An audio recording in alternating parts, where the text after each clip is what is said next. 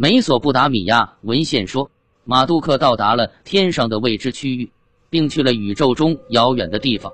他审视着隐藏着的知识，他看着宇宙的边缘。他被描述成其他行星的监察员，他的轨道包围着所有行星的轨道，他稳住他们的带子，并制造了一个铁环包围了他们。他的轨道最高最大，这让法兰兹·库格勒想到马杜克是一个快速移动的天体，在一个巨大的椭圆轨道上航行，像一颗彗星。这样的绕日椭圆轨道有一个最远点离太阳最远的位置。也是返程旅行的开端和一个近地点离太阳最近的地方，并开始向外层空间飞去。我们发现马杜克的这两个点都在美索不达米亚文献中有所表述。苏美尔文献形容这颗行星从 A N U R 飞到 E N U M。创世史诗说马杜克，他穿过天国观察着这片区域，他测量出了深处的构造，他建起伊莎拉作为他杰出的住所。他建起伊莎拉作为他在天国的宏伟住所，一个住所如此杰出于太空中遥远的深处，另一个则是建立在天国，在小行星带里，介于火星和木星之间。乌尔的亚伯拉罕在他的苏美尔祖先的教会下，同样将古希伯来人的大神与地位最高的行星联系起来，就像美索不达米亚文献旧约中许多章节都形容上帝在天国的顶点有着他的住所。在那里，他看着主要的行星升起，一个看不见的天上的主，在天上，在一个圆圈上移动。约伯记描述过这次天体撞击，并暗示了我们这颗上帝的行星到底去了哪里。在深处之上，他标出了一只轨道，光和暗的地方就是它最远的边界，没有隐瞒什么。赞美诗中写出了这颗行星宏伟的轨道，天国展示了主的荣光，打造出的手镯也是他的手工艺品。他来到这里，就像是揭开华盖的新郎。他像一个运动员，兴奋地跑上这条航线。他来自天国的尽头，他的缘也到了他们的尽头。他被认为是天国里的伟大旅行家，飞往他极高的最远点，然后再下来，绕着弯向天国行进到他的近地点。这颗行星被形容为带翼的天球。无论在什么地方，一旦考古学家发现近东人的遗物，上面都会有带翼天球的符号。他们装饰着神庙和宫殿，刻在岩石上，印在圆柱图章上，画在墙上。它伴随着国王和祭司，标志在他们的宝座上，盘旋于他们的头上，印在他们的战车上。泥、金属、石头和木质物件也装饰着这样的符号。苏美尔和亚甲、巴比伦和亚述、埃兰和乌拉尔图、马里和努基、米坦尼和迦南都有着这样的符号。赫梯国王、埃及法老。波斯萨尔都崇尚着这样的符号，它代表着至高无上，它一直延续了上千年。古代的宗教和天文学认为，这第十二个天体众神的行星都留在我们的星系内，并且它的轨道将带着它再次接近地球。第十二个天体的图画符号十字行星是一个十字，这个楔形符号同样代表着阿努和神圣，演变成了闪族语中的字母 Tab。意思是符号。的确，所有古代世界的人都认为，第十二个天体的周期性靠近代表着大动荡、大改变和新纪元。美索不达米亚的文献将这颗行星的周期性出现描述为一种能够预知的、可观测的事件。伟大的行星，它的出场，深红色的，它从中分开天国，它是尼比努。许多讲述该行星到来的文献都预言这个事件将影响到地球和人类。二，坎贝尔·汤普森在《尼尼微和巴比伦的天文学家与魔法师报告》一书中复制了一些这样的文献，他们重现了这颗行星的前进。当它包围了木星并到达十字路口的中心尼比努，当从木星来的时候，这颗行星向西前行，会有一段时间在安全的住所中，安宁会降临大地。当从木星来的时候，这颗行星放出荣光，在巨蟹宫成为尼比努，亚甲将会丰收，亚甲之王将变得强大。当尼比努到达极点，大地将是安全的，敌人的君王将变得平和，诸神将接受祷告并倾听恳求。这颗靠近中的行星被预言为可以停止大雨和洪水，如同它强大的引力被认为是当天国王座之星变得光亮。会有洪水和降雨，当尼比努到达最低点，诸神会给予和平，麻烦将被解决，难题会被解开，雨水和洪水降至。和美索不达米亚的学士们一样，希伯来先知认为，在这颗行星靠近地球，并且能为人类所看见的时候，人类将进入一个新的纪元。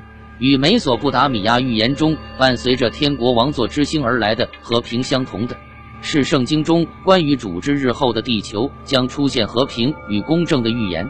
这些可以从以赛亚的话中很好的读出来。他会在最后的日子来临，主将在国之间审判。责难众人，他们会将他们的剑刺入离中，将矛刺入沟里。国与国不再有刀剑相争，带着主之日以后的新纪元的祝福。这一天本身在旧约中被描述为伴随着降雨、洪水和地震的一天。如果我们此时将圣经中的文段想成是在描述一颗带有强大引力的巨大行星接近地球，那么以赛亚的话就能很轻松地理解了，像群山中的噪音。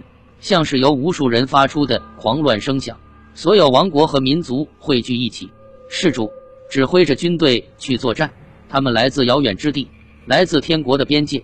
主和他愤怒的武器要来摧毁整个大地，因此天国震动，大地被震离原有的位置。当主的军队穿过之时，他狂怒的一天。而这时的地球山被融化，河谷崩摧，连自转都被干扰了。先知阿莫斯很清晰地预言道：“在那一天，主说，我将让太阳在中午落下，我将让地球在白昼的中心变得漆黑一片。看，主之日来了。”先知撒加利亚告诉人们，地球自转将只持续一天，在那一天，没有光，一切反常的结冰了。有一天，主会知道，既不是白昼，也不是夜晚，在前夕会有光，在主之日。先知约尔说：“太阳和月亮将变得黑暗，群星将收回自己的光辉，太阳变得暗淡，月亮则是血红。”美索不达米亚文献赞扬着这颗行星的光辉，并认为哪怕是在白天，它一样能被看见。日出时被看见，日落时消失于视野。一个在尼普尔发现的圆柱图章，描绘了一群离地的人惊恐地看见了被描绘成十字符号的第十二个天体。古人不仅预言了第十二个天体的周期性到来，同样还绘出了它的前进轨道。圣经中的许多文段，特别是在以赛亚书、阿莫斯书和约伯书中，讲述了他一向众多星系的运动。他独自展开天国，并踏在最高的深处之上。他到达了大白双、猎户座和天狼星，以及南部的星座。他向金牛座和白羊座微笑。他要从金牛座去射手座。这些经文描述了这颗行星不仅仅是在天国最高点巡游，而且从南部进入，并顺时针移动，就像我们从美索不达米亚文献中看到的一样。相当明显的，先知哈巴古陈述道：“主从南边来，他的荣光布满大地，金星会发光，他的光是主赐的。”在许多讲述这件事的美索不达米亚文献中，有一个说的十分清楚：神马杜克之星。出现在其上，水星上升三十度，天湖木星站在天战之地尼比努下面，相应的图表将阐释。以上的文字不只是简单的将第十二个天体叫成不同的名字，这个图是通过从地球上得来的观测来讲述这颗行星的移动和三个关键点。当第十二个天体的轨道将它带回地球的时候，第一个观测到它的机会是当它与水星通过我们的计算。与假想中的日地最短轴线成三十度成一线的时候，靠近地球，并由此出现了在地球天空中的上升。然后，这颗行星在 B 点穿过木星的轨道，最后到达曾发生过天战的地方，它的近地点或者叫做十字路口。也就是说，到达 C 点，它成为了尼比努。我们假想出一条轴线，它连接了太阳、地球和马杜克轨道的近地点，而这条假想的轴线。会与从地球上勘测时首先看到的马杜克与水星的连线成三十度夹角，再过另一个三十度，马杜克在 B 点穿过木星的轨道，接着在他的近地点上，马杜克遇到了十字路口，重回天战遗址，这里最接近地球。然后他在他的轨道上继续飞往遥远的宇宙。古代美索不达米亚和希伯来文献中。对于主之日的预测，由此是基于地球上人们的切实体会的。他们在地球上见证了王权之星的周期性的到来。这颗行星周期性的到来和远去，证明了关于它在我们星系有着永恒轨道的假想。在这一点上，它就像很多彗星一样，一些已知的彗星，比如哈雷彗星，每七十五年接近一次地球会消失很久才出现一次。以至于很多天文学家都很难说他们是否看见了同一颗彗星。其他一些彗星在整个人类历史中也就被看见过一次。据推测，他们的轨道需要上千年才回来一次。科胡特可彗星就是个例子。它在1973年3月被首次发现，在1974年的时候飞到了离地球7500万英里的地方，此后很快的消失在了太阳之后。天文学家们推测，它将会在未来的七千五百至七万五千年之内，在某个地方重现。人类与第十二个天体的周期再现与消失的亲密联系，来自于这样的观点：它的轨道周期比计算中科胡特可的周期要小。如果这样，为什么我们的天文学家从来没有意识到有这么个行星的存在？事实上，哪怕只有科胡特可下半部分轨道一半大小的轨道。也将让第十二个天体先比冥王星到我们的距离多上六倍。如果它只是反射太阳光，这样的行星是不可能在这样的距离下从地球上看见的。实际上，土星之后的行星被首次发现，并不是通过观测，而是通过计算。天文学家们现在已经知道，行星的轨道是受其他天体的影响的。这其实不失为发现第十二个天体的方式。现在已经有了对第十大行星存在的推测，它同样是看不见的，而是从某些彗星的轨道上被感觉到的。在一九七二年，加利福尼亚大学的劳伦斯利文莫尔国家实验室的约瑟夫 ·L· 布兰迪发现哈雷彗星的轨道上的问题，可能是由一个木星大小、围绕太阳每一八零零年公转一圈的行星造成的。它被估计是在六十亿英里之外。它的存在只能用计算来得到。当这种轨道的可能性不能被排除的时候，美索不达米亚文献和圣经却为我们提供了强大的证据，证明第十二个天体的公转是三千六百年一圈。数字三千六百在苏美尔语中被写成一个大圈，表示行星的词 Shar，意思是最高统治者，同样还有完美之圆、完整的圆的意义。同时。还代表着数字三千六百这三个词的一致性。行星轨道三千六百不能完全看成是巧合。贝罗苏斯，巴比伦的祭司、史学家和大学者，提到了大洪水之前地球上的十位统治者。在总结贝罗苏斯的文字之后，亚历山大·波利西斯颇写道：“第二本书里讲述的是加勒底十位君王的历史，以及他们各自的当权期。”它们由一百二十个 Shars 组成，或是四十三万二千年的时间，直到洪水。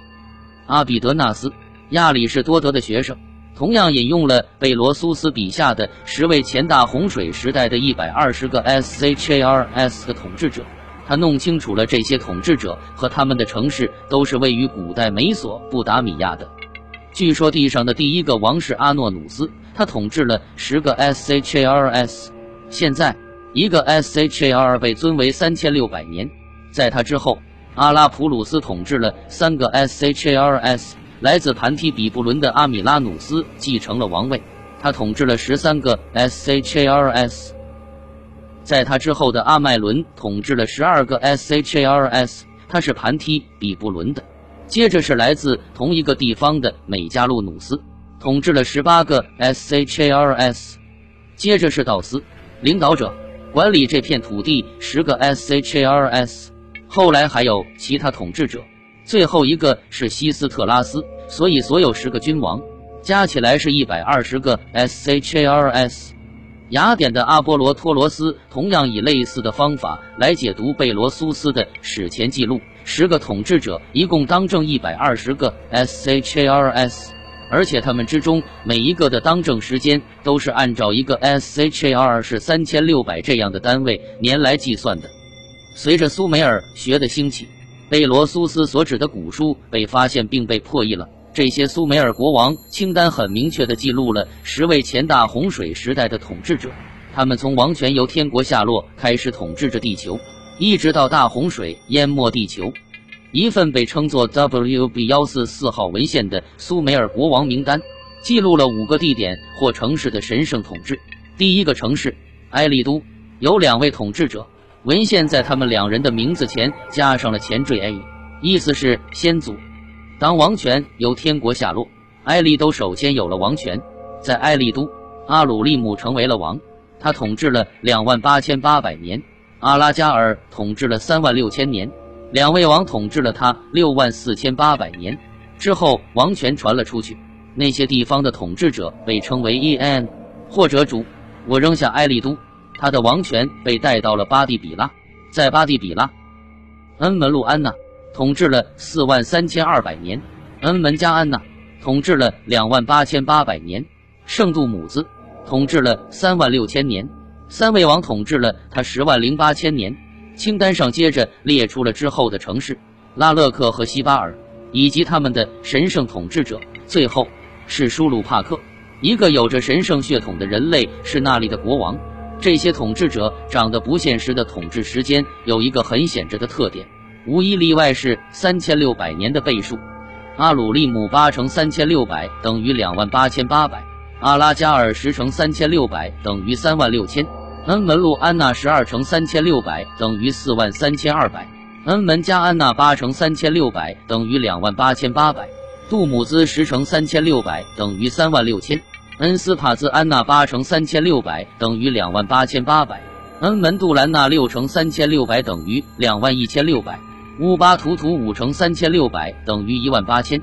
另一个苏美尔文献将拉尔萨和他的两位神圣统治者也加入了这份国王名单之中，同样他们的统治时间也刚好是三千六百年的倍数。在其他文献的帮助下，我们可以发现，在大洪水之前，苏美尔的确有十位统治者，他们分别统治了许多 SHARS，总共是幺二零 SHARS，和贝罗苏斯的记录是一样的。这个结论表明。这些以 SHAR 来计算的统治时间与行星 SHAR 的绕日轨道有着明显的关系。阿鲁利姆的统治时间是八个第十二个天体的轨道时间，阿拉加尔是十个，以此类推。如果这些前大洪水时代的统治者们是从第十二个天体来到地球的内菲利姆，那么他们在地球上的统治时间与第十二个天体轨道拉上关系，也就不奇怪了。这种王权的任期是从他们的降落开始，一直到他们再次起飞结束。当一个指挥官从第十二个天体上下来的时候，他的统治就开始了。因为降落和起飞必须是在第十二个天体靠近地球的时候才行，所以他们的任期就不得不与这颗行星的轨道周期有关。他们的任期只能用 SHAR 来计算。人们也许会问：当然，这也很正常。难道内菲利姆中的一员来到地球上，竟然能够在两万八千八百或者三万六千年之后还活着执政？无怪乎学者们将他们的任期比喻为传奇。问题是，什么叫做一年？我们的年只是地球围绕太阳转一圈的时间，因为地球生命是随着地球而围绕太阳旋转的，所以轨道长度是地球生命的模子。我们活上这么多年，是因为我们的生物钟已经适应了这么多次绕日的轨道，几乎不用怀疑，其他行星上的生命也会与那颗行星的周期同步。如果第十二个天体的绕日轨道有那么长，那么它绕日一圈就相当于地球绕日一百圈。那么，内菲利姆的一年就是我们的一百年。如果他们的轨道是我们的一千倍，那一千个地球年就是他们的一年。而要是如我们所相信的那样，他们的轨道相当于三千六百个地球轨道的话，会怎样呢？我们的三千六百年在他们的日历上将成为仅仅一年，也就是他们生命中的一年。这样的话，苏美尔人和贝罗苏斯所说的王位的任期将变得既不是传奇的，也不是不可思议的。他们仅仅是当政了五、八或是十个内菲利姆年。我们在之前的章节中讲过。人类的文明之路处在内菲利姆的干预之中，经过了三个阶段，都是以三千六百年为分界：中石器时代、陶器时代和突然出现的苏美尔文明。不难看出，内菲利姆会周期性的回顾人类的进程，这些都发生在每当第十二个天体接近地球的时候。许多学者，例如海因里希·齐默恩，在巴比伦和希伯来的起源中指出，旧约同样介绍了前大洪水时代的首领或先祖们，从亚当到诺亚，一共有十位这样的统治者。创世纪第六章描述了人类的觉醒，主懊悔在地上创造了人类，于是主说：“我要毁灭我创造的人类。”主说：“我的灵不会永驻人类身上，他有罪，是血肉之身，他的日子有一百二十年。”一代代的学者都在解读这一段经文，他的日子有一百二十年，因为这表明上帝似乎给了人类一百二十年的生命，但这不是很讲得通。如果这段经文所表述的是上帝想毁灭人类，那为什么他同时还要给人类那么长的生命？而我们发现，大洪水是后来很久的事情，诺亚甚至还活过了一百二十年大限，他的后代更长寿，比闪。六百岁，阿尔帕克沙德；四百三十八岁，士拉；四百三十三岁。为了应用人类有一百二十年生命这一说法，学者们忽略了圣经没有使用将来时他的日子将有，而是使用的过去时他的日子有过。很明显的问题是，这里说的是谁的生命时间？我们的结论是，这个一百二十年所指的肯定是神。时间一直是苏美尔和巴比伦史诗文献中的重大问题。创世史诗以伊努玛伊利神开头，恩利尔和女神宁利尔的相遇是在人类还没有被创造的时候。创世纪第六章的语言和意义有着同样的目的，将大洪水事件放在正确的时间上。当人类在地面上繁衍壮大，他们生下女儿。故事继续说道：神的儿子们看见人类的女儿的美貌，就随意挑选，娶来为妻。此时是地球上有内菲利姆。在那些日子及往后，当神的儿子们与人类的女儿们结合，他们怀孕了。他们是永恒的强者，Sham 中人。就是在这段时间，人类快要被大洪水从地表抹去。这到底是什么时候？旧约毫不含糊地告诉了我们：当他到了一百二十年的时候，一百二十年不是人类的地球年，而是那些强者火箭里的人内菲利姆的年份。他们一年就是一个 SHAR 三千六百个地球年，这种解释不仅理清了创世纪第六章的混乱，还显示出了这些经文与苏美尔文献的相同点。幺二零 SHARS 四十三万两千地球年是内菲利姆第一次着陆地球到大洪水的时间。通过我们对大洪水事件的判断，我们将内菲利姆第一次登陆地球放在大约四十五万年之前。在我们再次回到讲述内菲利姆飞进地球并开始殖民之前，有两个需要回答的基本问题：与我们没有明显差别的生物能在另一个星球上进化吗？这些生物有能力在五十万年前进行星际旅行吗？前一个问题触及到了一个更为基础的问题：我们是否在地球附近的任何地方发现过生命？科学家们现在知道有着无数个像我们银河系一样的星系。其中包含有数不尽的如太阳般的恒星，它们携带着多如天文数字的行星，可以提供任何能够想象得到的温度、大气和化学物质，为生命的起源提供了无穷个可能。他们同样还发现我们的太空并不是真空，例如太空中有水分子，有被认为是在星体形成初期外围的冰结晶云的残余部分。这些发现支持美索不达米亚文献中不断提到的太阳之水，以及与之相混的提亚马特之水。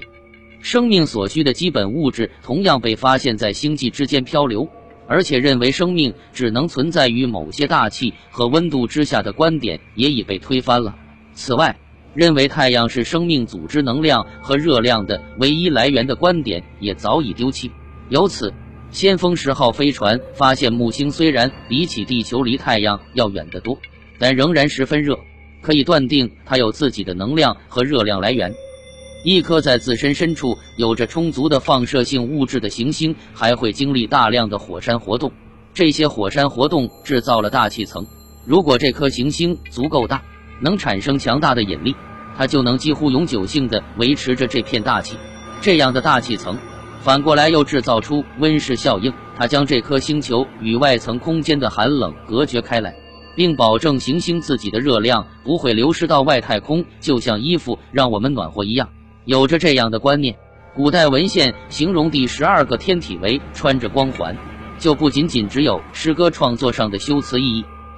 它一直都被描述成发光的行星，众神之间它最光亮，并说它有着能放出光束的身体。第十二个天体能自己产热，并能在大气层的保护下保住这些热量。科学家们还很意外地发现，在其他星球上不仅仅能够发展出生命，而且很有可能已经在那里出现了。这些行星是由星系中较轻的物质构成的，与整个宇宙中普遍行星的构成更为类似。它们的大气层中有着充足的氢、氮、甲烷、氨。可能还有氖和水蒸气，所有这些都是有机体所需要的。因为如我们所知道的，水是生命发展必不可少的。美索不达米亚文献很清晰地告诉我们，第十二个天体是一个充满水的行星。在创世史诗列出的这个行星的五十个名字里，包括了一组形容它充满水的名字。基于 A S C R 一词，它建立了水的分级。这些名字将这颗行星描述为 a 点 s c r 点 U，A dot s c r dot U dot L U D U。苏美尔人一直坚信第十二个天体是一个充满生命气息的绿色星球。的确，他们称它 N A M 点 T I L 点 L A K U，意思是供养生命之神。它同样还是耕作树的传授者，谷物和草药的创造者。是他让蔬菜发芽，他打开了井。分配大量的水，天与地的灌溉者。科学家们指出，生命不是带着它们沉重的化学成分在陆地行星上出现的，而是在星系的外缘区。第十二个天体从这些星系的边缘进入到我们的中心，一颗暗红的炙热的星球，生产并放射出自身的能量，而它自己的大气层则提供了生命必需的化学物质。